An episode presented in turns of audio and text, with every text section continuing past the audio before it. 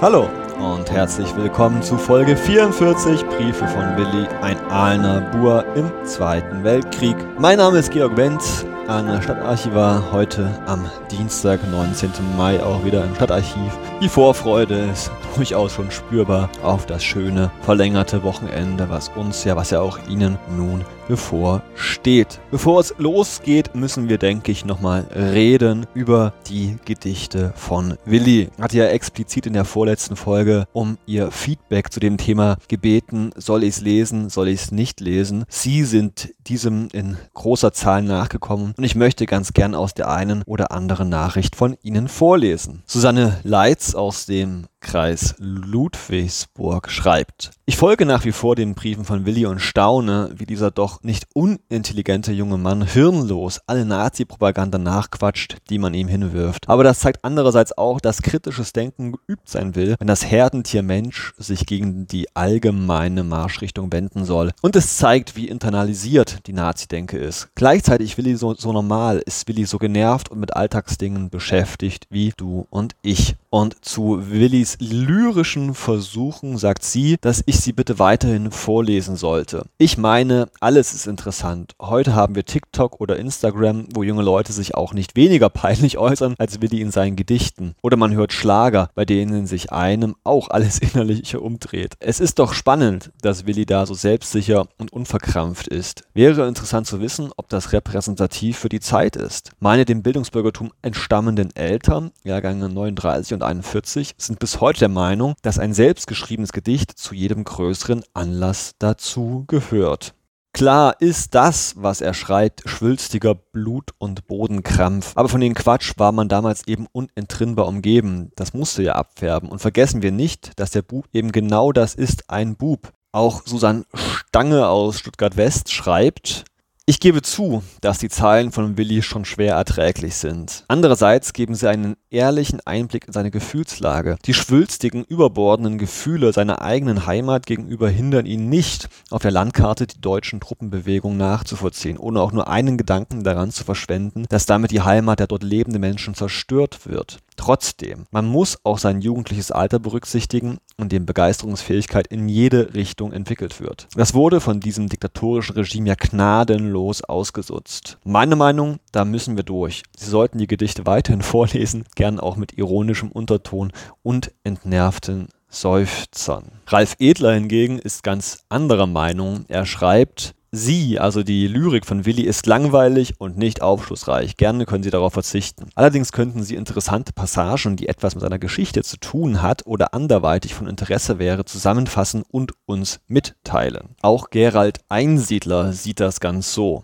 Die Lyrik des Willy Klump ist für mich zu speziell und interessiert mich weniger. Habe meinen Arbeitsplatz in unmittelbarer Nähe der neuen Wohnung der Eltern von Willi in der Bahnhofsstraße. Solche Dinge sind für mich interessanter. Habe selber zwei Söhne im Alter von Willi und stelle mir oft vor, wie es wäre, wenn diese in Willis Situation gewesen wären. Werde ihr im Podcast gespannt weiter verfolgen und so weiter und so fort. Markus Ziege hingegen ist eher bei den beiden zuerst genannten Frauen. Meiner Meinung nach gehören die literarischen Versuche in Willis Briefen zu ihm und seiner Persönlichkeit dazu. Ich würde sie mir auch nicht als Sinnsprüche an die Wand pinnen, aber das ist offenbar ein Teil von Willi gewesen und deshalb sollte man ihn auch nicht weglassen. Das sage ich natürlich aus meiner bequemen Position, dass sie nicht vortragen zu müssen und ich auch nicht weiß, welchen Umfang das noch annimmt, aber es gehört für mein Empfinden zum Gesamtbild des Menschen Willi hinzu. Vielleicht lässt sich daraus ja auch seine Gemüts Gemütsverfassung erkennen oder Dinge, die ihn bewegen, über die er aber nicht im Brieftext schreibt. Tja, was machen wir nun damit? Ich bin nach reiflichen Überlegen dafür, dass die Heimatgedichte von Willi weiterhin vorgelesen werden. Warum bin ich das? Ich habe mich zwischenzeitlich auch ein wenig auseinandergesetzt mit dem Begriff der Heimat und der Bedeutung in der damaligen Zeit. Es ist offenkundig, dass dieser Begriff vor allem damals alles andere als unpolitisch ist. Ich habe einen tollen Text von Nils Minkmar im Spiegel gelesen, den ich Ihnen übrigens auch mit in die Beschreibung hineinlege, der in seiner Auseinandersetzung einer Rede von von Martin Heidegger, eines Freiburger Philosophen, zu folgendem Fazit kommt. So ist die philosophische Aufladung des Heimatbegriffs in der Zeit auch eine Kampfansage an die Moderne, an Großstadt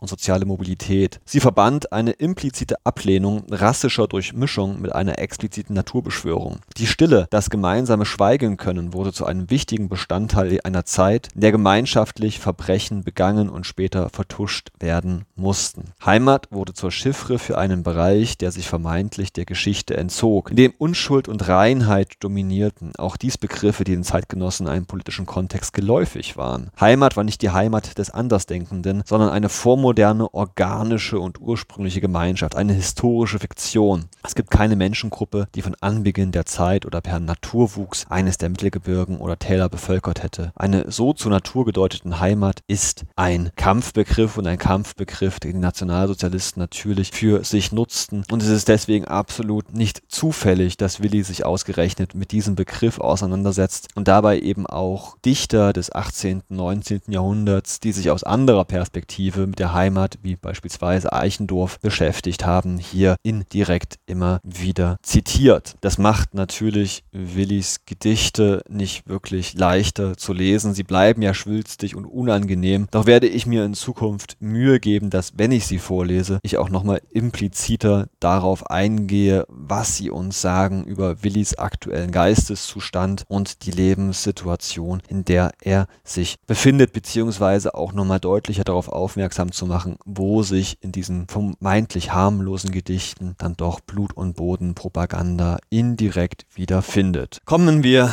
damit zurück zu Willis Briefe Ende Mai 1940. Zeitlicher Kontext. Die Wehrmacht hat die britische Expeditionstruppen und das französische Heer zu großen Teilen am Ärmelkanal zwischen der Somme-Mündung und den niederländischen Ceylon zusammengetrieben. Die Briten versuchen verzweifelt, trotz Angriffe der Sturzkampfflugzeuge, ihre Truppen wieder zurück über den Ärmelkanal zu bringen. Deutschland jubelt über den größten Feldherrn aller Zeiten und Willi sitzt noch immer in Ingolstadt, hat zuletzt seine Mutter in Ulm besucht und hofft auf baldigen Urlaub. Und damit beginnen wir am 28. Mai 1940. Liebe Mutter, ich durfte heute um Urlaub eingeben. Wenn alles klappt, dann fahre ich Donnerstag früh nach Hause. Ich hätte dann Urlaub bis 5. Juni einschließlich. Wenn es möglich ist, werde ich dich wieder mal besuchen. Es wäre natürlich allzu schön, wenn du daheim wärst, aber ich bin ja Gott froh, wenn ich endlich meinen Urlaub bekomme. Ich habe schon alles vorbereitet, damit die Abfahrt klappt. Du kannst dir denken, dass ich mich riesig freue, endlich wieder heimzukommen. Und nun etwas mehr über die Heimat. Und dann schauen wir mal, was Willi diesmal heimatliches schreibt. Heimat weil ich dich niemals vergessen werde, wird immer wieder ein Funken Frohsinn zu mir zurückfinden. Du bist der Brunnen, der von jung frischer Lustigkeit überschäumte, mit der Sorglosigkeit und Ahnungslosigkeit keck und unverdrossen emporsprudelten, also ihr fasten, ja, jungfrischer Eindruck der Heimat. Rauschen auch deine Wasser nicht mehr meinem Ohr. Ich hab das Rauschen mit mir fortgetragen und stärker als du landwärts stürmenden Wohl Wogen des Meeres und mächtiger als Rhein, Weser, Donau und Elbe und gewaltiger als die von den Bergen stürzenden Wasser quält in mir der Heimatbrunnen. Räume weiter deinen köstlichen Traum, du Heimattal. Dich umschließt eine Dornenhecke und bewahrt dich allen erdfernen Mächten zum Trotz in all deiner Reinheit und Klarheit und hält dich unantastbar für alles Fremde, das auf dich eindringen möcht. Du sollst mein Kleinod bleiben, bis ich nicht heimkomme. Und dann sehen wir mal wieder ganz, ganz richtig, liebe Hörer, dass es sich gelohnt hat, hier mal weiterzulesen, denn jetzt ist es kein einfaches Schmachten mehr, wie am Beginn dieses ja kecken und unerschrockenen, emporsprudelnden, lustigen Brunnens Heimat. Nein, hier ist etwas Zurückgezogenes, wie bei Dornröschen von einer Dornenhecke gestütztes, allen erdfernen Mächten zum Trotz, ich sag nur moderne Kritik, ja, Reinheit und Klarheit. Ob da Fremdrassiges reinpasst, glaube ich nicht, hält dich unantastbar für alles Fremde. Auch hier wieder dieses Bild, was man bei Heidegger findet und was auf dich eindringen möchte. Du sollst bewahrt bleiben in einer Vergangenheit, die es so niemals gab. Und wir haben erfahren, dass Willi jetzt auf dem Weg nach Aalen ist, in ein Aalen natürlich, wo die Mutter gerade leider gar nicht ist. Und aus diesem Aalen schreibt Willi am 5. Juni an die Mama nach Ulm einen weiteren Brief. Liebe Mutter, Hanoi, Hanoi, Hanoi, pass mir bloß auf. Ja, gibt's denn das na?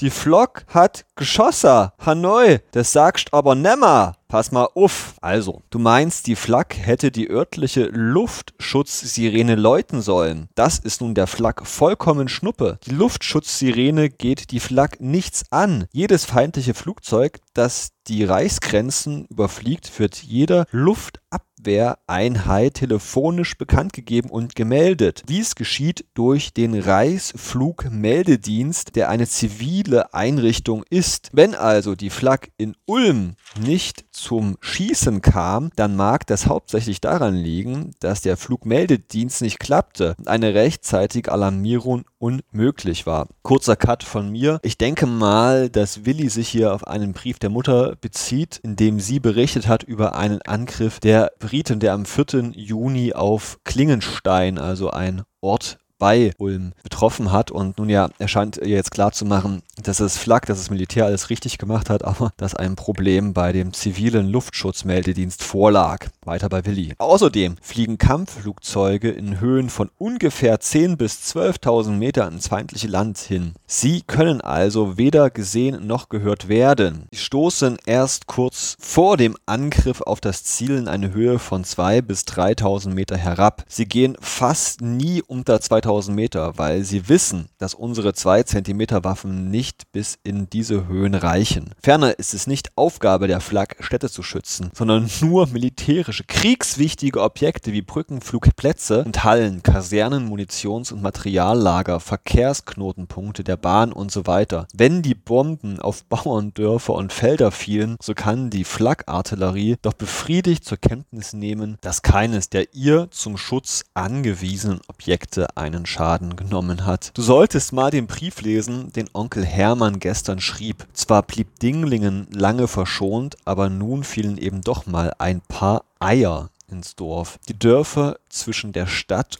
und dem Rhein sind arg mitgenommen. Aber das ist ja weiter nicht so schlimm. C'est la guerre. Also hier ist der Zynismus, den Willi auf jeden Fall gegenüber den Opfern des Krieges hat, auch gegen die eigenen Landsleute gerichtet. Dass du bei so einer Gelegenheit schlapp gemacht hast, ist verständlich. Du bist halt doch noch nicht wieder so kräftig. Aber jetzt bist du ja wieder in deinem warmen Bett. Vater hat mir heute prima Spätzle, Linsen und Frauchfleisch gemacht. Ich habe die Spätzle selber durchgetrieben. Das Essen war großartig und ich habe wieder mal Bauchweh. Von Dänemark trafen so viel Eier ein und nächste Woche soll man pro Kopf fünf Eier bekommen. Vater erhielt auch Kirschen, außerdem Reis, Kondensmilch, Zucker und so weiter, also alles in Ordnung. Die Briefmarken lege ich dir hier bei, so nun alles Gute. Morgen fahre ich dann. Recht viele Grüße von Vater und mir, dein Willi. Ja, da ist einiges erstmal aufzuarbeiten. Willi, wie gesagt, vom 28. bis 5. 5. Juni bei seinem Vater in Aalen gewesen. Der Urlaub ist also so gut wie wieder vorbei und er reagiert recht zynisch auf die Schilderungen seiner Mutter, die auf dramatische und vielleicht auch traumatische Art und Weise einen Luftangriff der Briten in der Nähe von Ulm wohl recht nah miterlebt hat. Geht darauf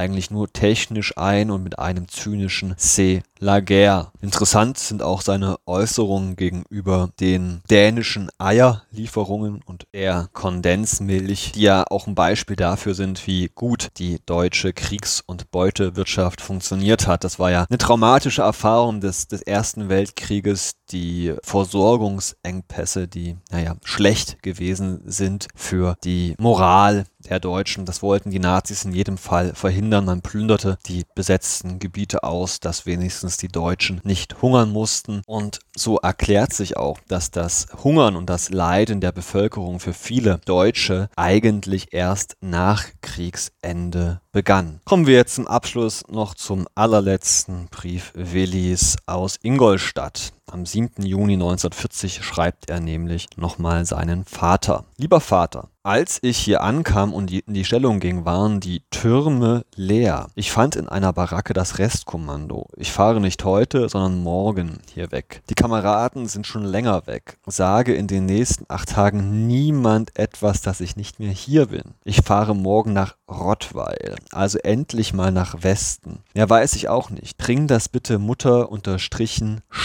schonendst bei. Die Bücher muss ich dir hiermit zurückschicken. Hoffentlich schlägt jetzt dann auch für uns die große Stunde. Ich bin jetzt überglücklich. Sollte meine Post in den nächsten Tagen und Wochen seltener werden und sehr inhaltslos, so braucht ihr euch keine Sorgen zu machen. Mir wird's immer gut gehen. Heute Abend sehe ich mir den Film Eine kleine Nachtmusik an. Schon lange habe ich diesen schönen Mozart-Film sehen wollen. Er handelt sich um ein Lustspiel mit viel Musik. Mozart 1787 auf dem Weg zu einer Premiere seines Don Giovanni trifft eine wunderschöne Comtesse, die ihn verehrt. Sie verbringen eine Liebesnacht und danach ist er gewappnet für die Großpremiere, die dann tatsächlich in Prag ein Erfolg wird. Naja, was seine Konstanze dazu gedacht haben wird, ist dem Film, glaube ich, eher egal. Weiter bei Willi. Schickt mal vorerst Post an dieselbe Nummer. Soll sich etwas ändern, so teile ich es euch, sobald es möglich ist, mit. Und nun dir alles Gute in Aalen und viele Grüße von deinem Willi. Also wir erfahren, es geht für Willi endlich westwärts. Zwar nicht nach Frankreich, aber immerhin schon mal an den oberen Neckar Richtung Rottweil. Damit geht es dann auch in der nächsten Folge am Samstag weiter. Was macht er da in Rottweil ganz genau? Ich bin, ich bleibe, ihr Georg Wendt, freue mich weiterhin auf Ihr Feedback und sage Tschüss und auf Wiederhören.